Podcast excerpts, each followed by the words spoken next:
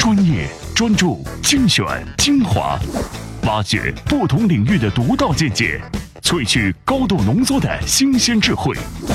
欢迎收听专栏精粹。专栏精粹，我是老彭，欢迎各位跟我们一起走进接下来二十多分钟的高效阅读时间。专栏精粹今日话题：贫穷不可怕，贫穷的思维才最可怕。面膜为何成了微商们的最爱？互联网思维的标签不是免费。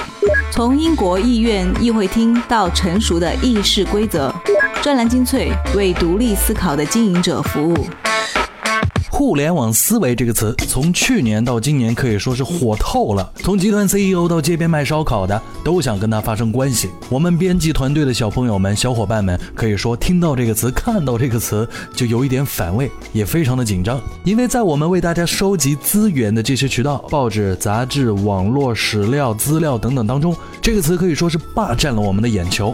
任何事情跟互联网思维一挂钩，都会有大的变化啊！化缘的改叫众筹，算命的改叫分析师，八卦小报也可以叫自己自媒体啊！做统计的叫做大数据分析，连放高利贷的都叫做资本运作，或者是天使投资。而有一些稍微认真讨论这个话题的文章呢，往往又把互联网思维理解成免费。这么想到底对不对？免费的标签是不是就等于互联网思维呢？我们来听听接下来这篇文章。专栏文章：互联网思维的标签不是免费。作者：新城控股副总裁欧阳杰。现在，互联网思维似乎已经炒上天了。不谈互联网思维，就是 out 了，就是落后了 n 个朝代。似乎互联网是时代先锋，其他行业都是傲慢的。在一些人的心目中，只有互联网思维才有令人尖叫的产品，只有互联网思维才有客户思维、有粉丝，只有互联网思维才能免费，只有互联网才是用户。然而，谁能说房地产没有独到的思维，没有能令人尖叫的产品呢？万科当年推出九十平米三房，轰动市场，抢购一空；龙湖推出鲜花盛放的别墅，小白领趋之若鹜，小姑娘眉开眼笑。绿城被收购，其产品呈绝响，依旧令人扼腕。新城控股在上海青浦的花园洋房，零八年销售抢占了上海市当年前三甲，不尖叫无业绩。房地产也是一样，人山人海的场面也是多了去了。即便是今年，依然有众多的产品让人享受。房地产比互联网更早有客户思维，有粉丝。房企的品牌开发商大都有客服中心，有服务热线，有售后服务，也有客户关怀活动。新城控股不仅设有独立的品牌客服中心，还有四零零免费投诉系统和服务热线，有持续八年的新城之下客户暑期活动和各类业主协会。只有互联网思维才能免费吗？互联网的拥趸们强调，互联网理念是用户而不是客户，用户是免费的，客户是付费的。的确，微信目前是免费的，但马化腾不是日夜都在想怎么把流量变成流水的金币吗？另外，在大家所公认的成功典型代表中，淘宝是免费的吗？小米手机是免费的吗？安克居是免费的吗？一个很有趣的故事，可能诠释了这一点。一群创业的人两手空空，但是他们发现这个市场中买东西最多的还是女人，女人最关心的还是衣服，衣服最好卖的是睡衣。于是他们到义乌去订货，用单价七块钱预定了一千万套。然后他们招标快递公司，用单价五块钱预定了投递服务。然后他们告诉客户免费送睡衣，但是需要二十三块的快递费。于是羊毛出在了羊身上。他们非常聪明，但他们没有用互联网，一样把东西送出去，把钱赚回来。可见，不是所有的免费都是与互联网沾边的。百度上还有一个“羊毛出在狗身上，猪来买单”的由来，讲的是免费装修的寓言故事。因为免费装修流量大，可以做广告，所以羊没出装修钱。这是不是互联网思维呢？天下没有免费的午餐，无非是羊毛要么出在羊身上，要么出在。狗身上，这天下究竟有没有免费的午餐呢？比如说三六零啊，当年他用免费杀毒入侵杀毒市场的时候，可以说是搅得天翻地覆。那一轮斗争当中，没有立马就免费的杀毒软件，包括像卡巴斯基啊、瑞星啊、金山啊，估计都已经没有几台电脑还装着了。但周鸿祎的这个互联网思维也不是免费，因为三六零给我们装了多少的霸道软件。以及推送了多少广告呢？羊毛出在羊身上。但周鸿祎的互联网思维概括起来是“用户至上，体验为王，单点突破，颠覆创新”这十六字真言。老彭认为这十六个字没错，但周鸿祎不一定都照做了。不然的话，装三六零的电脑也不会让那些帮忙修电脑的高手们两眼一黑了。在网络时代，用免费的策略来争取用户无可厚非，毕竟这是一种商业手法。但你能不能把用户留稳了、留住了，还得来说你产品的核心内容。企业家和投资人关心的是企业能不能赚到利润，哪一个养羊的不会剪羊毛呢？但是把羊吸引过来的过程以及留在这里的手法都必须成熟。专栏精粹，接下来推荐一下今天的延展阅读。各位拿起手机关注我们的微信公众号，在里面回复“长寿”这两个中文字，你就可以收到一篇文章。它的题目是：如果人活到一千岁，世界经济会发生哪些变化？听上去是讲经济学的文章，还有长寿的，但实际上你读过之后就会发现，现在目前活在地球上的人类当中，有人将可能会活过一千五百岁。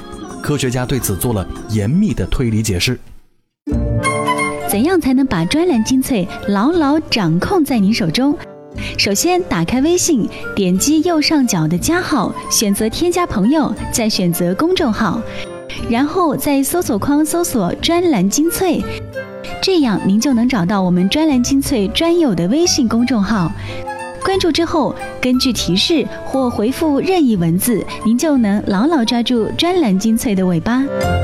我不知道你们当中有多少人去过英国，又有多少人去英国之后会去看看他们的议会厅。但在议会厅当中，我们确实可以看出很多的学问和门道。这些学问门道对于我们在社会生活当中处理事情其实是有帮助的。下面我们跟随作者一起去逛逛英国的下议院议会厅。专栏文章《英国下议院议会厅随想》，作者美籍华人作家夫妇琳达。美国专门报道国会的电视频道周末呢会经常播放英国下议院的辩论。看英国首相布莱尔舌战众人，虽然听不懂他们辩论的具体内容，旁观他们的唇枪舌剑却饶有意味。而让我感兴趣的是他们的辩论规则。现在英国议会下议院的议事厅是二战中让德国人空袭炸了以后重建的，当中一条空地，两边呢是一排排长椅，后排逐级升高，像一个缩小挤扁了的室内篮球场。端头的高靠背椅是议长的席位，两侧议员们的长椅没有扶手。男女议员们坐得相当紧凑。下议院的直译是平民院，故而长椅是绿色的，象征着草根性，代表民众。相反，上议院里的椅子不仅宽敞豪华，而且还是红色的，象征的是对皇室的忠诚。因为上议院的直译是贵族院。议长右侧的长椅上，第一排坐的就是首相和他的内阁成员，后面是支持他们的执政党议员们。对面第一排坐着主要的反对党成员，如影子首相、影子内阁等等。后面啊就是反对党的议员们，完全是两军对垒的阵势。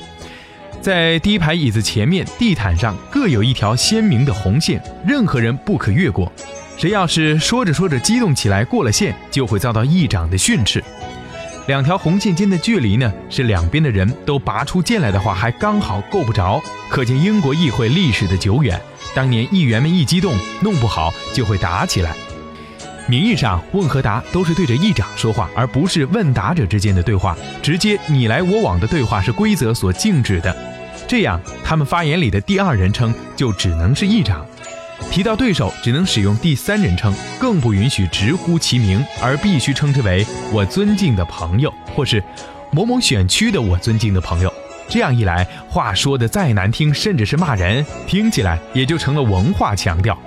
为什么要这样的规定呢？道理很简单，就是要避免直接的争论，避免话语的纠缠。面对议长说话，发言者就注重于把自己的意见表达清楚，听者就集中精力理解对方的本意。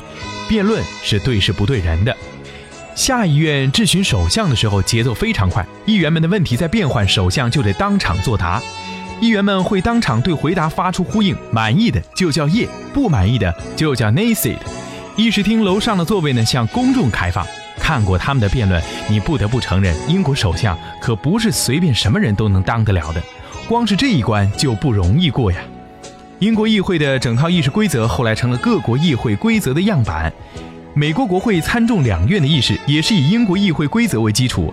可以毫不夸张地说，英美政治的特点就是议事决策讲程序、讲规则。这一点对于民主政治非常重要，因为说到底，民主政治其实就是一种程序性的东西，就是一套意识决策的程序规范。各位老彭愿意相信，你们当中有很多人都是管理者或者是企业主，在公司运作的过程当中，开会是必不可少的。有没有觉得有的时候开会自己一个人讲的很多，但是却没有挖掘出与会人员应该所贡献出来的智慧呢？在很多企业里面，我们发现会议都陷入了一言堂的状态。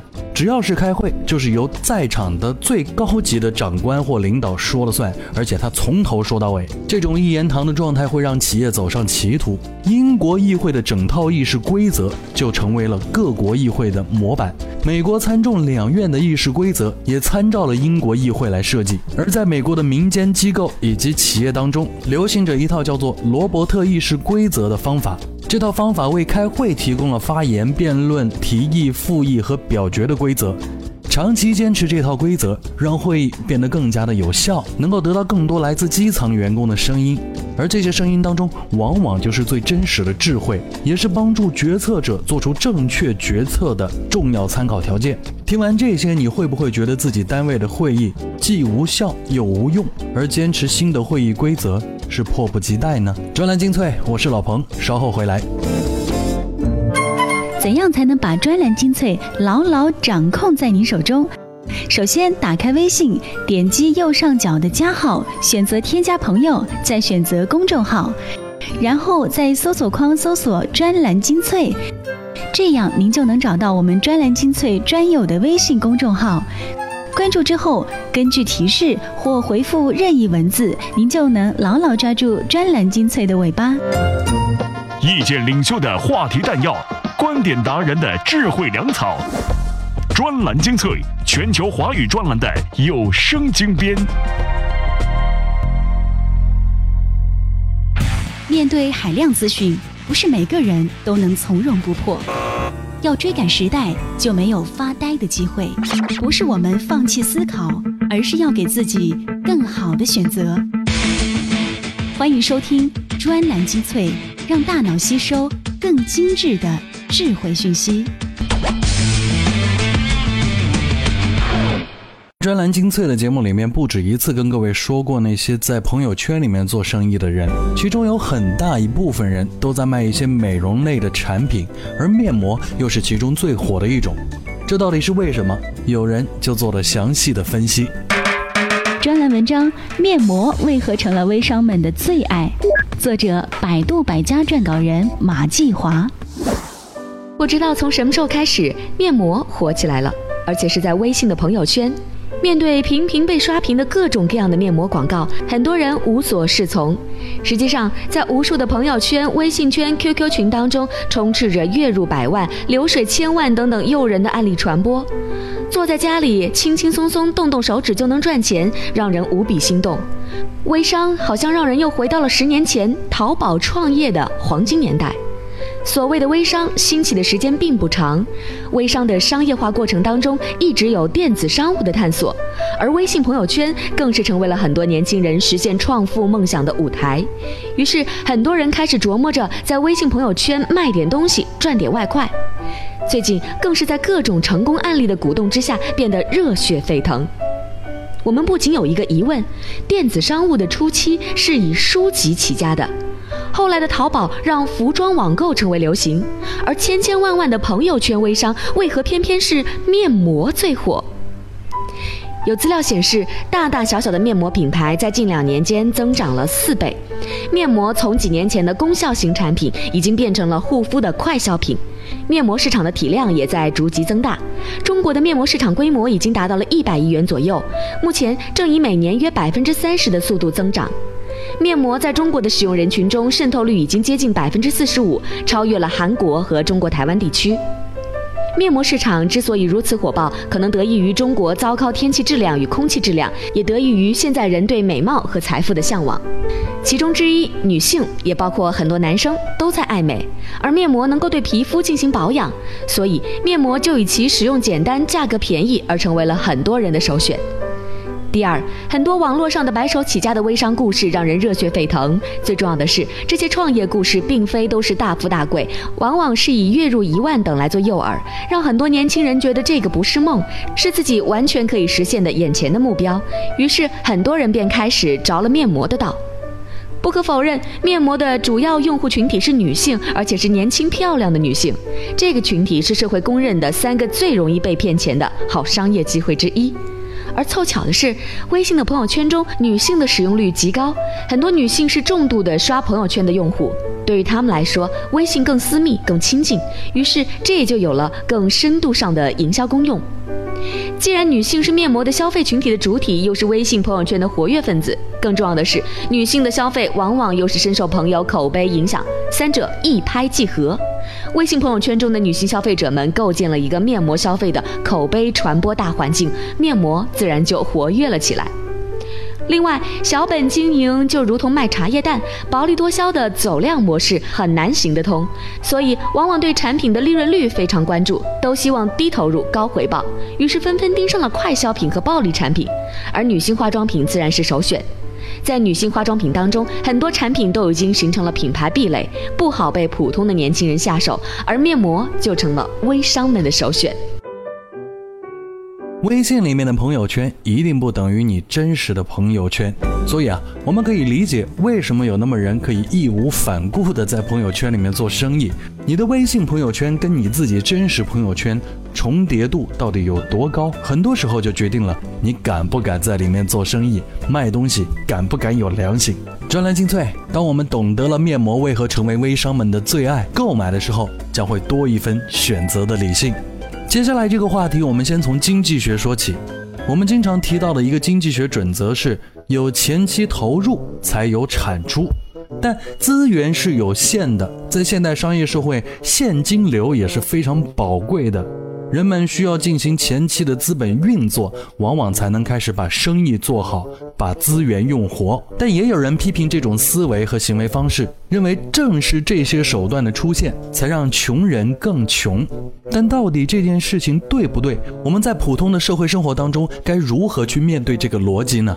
我想接下来这篇文章会讲得非常的透彻。专栏文章。贫穷不可怕，贫穷的思维才最可怕。作者：青年作家苏一。我有一位大学同学，家里条件不太好。大四那一年，他决定考研，因为那个学校保密比较好，所以网上的试题不多且不全。通过一些辅导机构是可以买到的，只不过价格贵很多。他愁眉苦脸的对见到的每个人说：“怎么办？真题都找不到。”别人劝他说：“花两三百块买一套得了，多省事儿。”每次他都说：“太贵了，买不起呢。”于是他花了一个多月的时间，每天去学校的电子阅览室，七零八落地找全了资料。他觉得这是一件很有成就感的事情，用一个月的时间省掉了两三百块钱。考研结束，他的成绩在边缘上，只能等复试通知下来。按说，在这种时候，你得一刻不停地盯着电脑刷新页面，看有没有最新的消息出现。可他没有电脑，很不方便，只能有空的时候就去学校的机房去看看。那天学校出了校内调剂的信息，但是下午两点出的，让四点之前就得把信息发过去，也就是说，你必须在两小时之内完成。午睡后，我醒来时在考研网站上看到这个消息，当时已经三点半了。我给他打电话，他说他在自习室没有看到。然后我给他招生办的电话，让他直接先报上名。但没想到的是，名额已满，就算分数再高，因为时间晚了也不行了。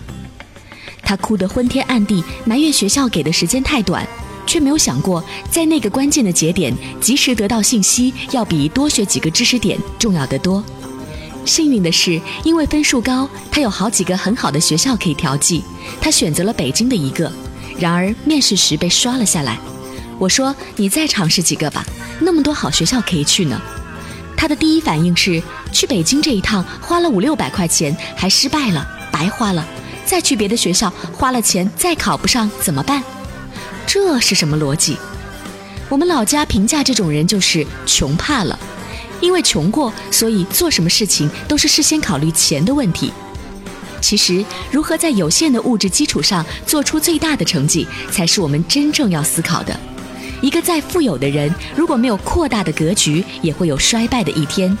贫穷会很轻易地让一个人的眼光变得倾斜，但贫穷也很容易塑造一个人。关键是不要沉浸在贫穷之中，用贫穷的思维来思考一切。那这个故事，老彭首先想到的是三国里面孙策用玉玺换军队的典故。物是死的，人是活的。首先要对自己有信心，规划事业生活。如果当初的孙策舍不得，想必也会跟这个女孩一样恶性循环。对待生活，有的时候需要一些魄力。的确，贫穷并不可怕，贫穷的思维才最是可怕。从经济学的角度来看，当你让自己的资本流动起来，才能在流动的过程当中增值获利。对年轻人来说，这个过程里面还必须有一分理性。我们的节目时间是有限的，所以老彭也不能跟这些作者们一起跟大家无穷无尽的去讲故事。比如今天我们就有一个关于美国最大的在线流媒体服务商 Netflix 的故事。这家公司曾经是美国一般般的一家录像带租赁商，但如今他们却成长为了市值数十亿美元的大型流媒体租赁商。各位看过《纸牌屋》吧？《纸牌屋》这部连续剧在美国市场当中最奇葩的地方就在于，它不需要大家一集一集的去追剧，因为它每一季都是一股脑就推出了。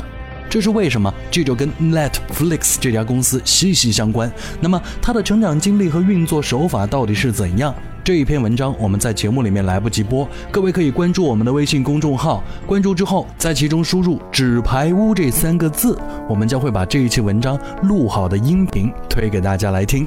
专栏精粹，我是老彭，咱们下期再会。徘徊着的，在路上的，你要走吗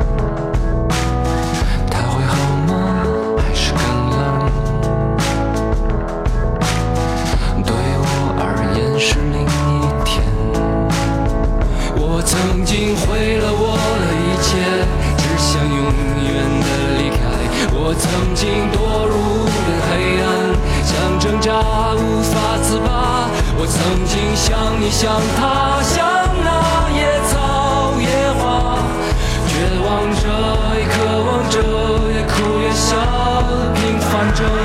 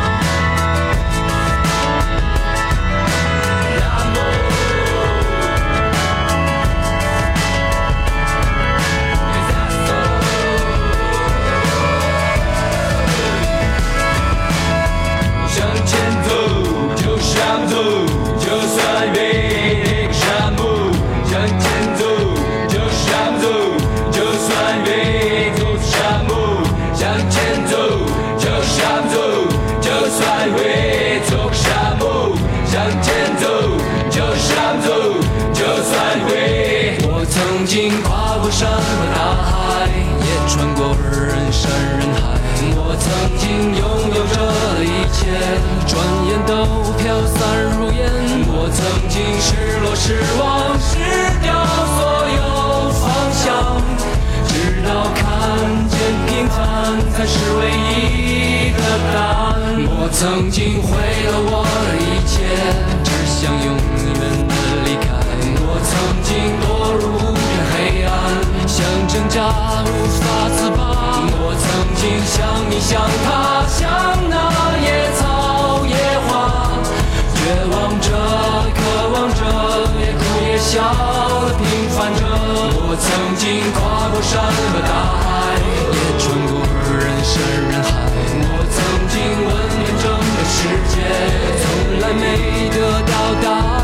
我不过想你想他。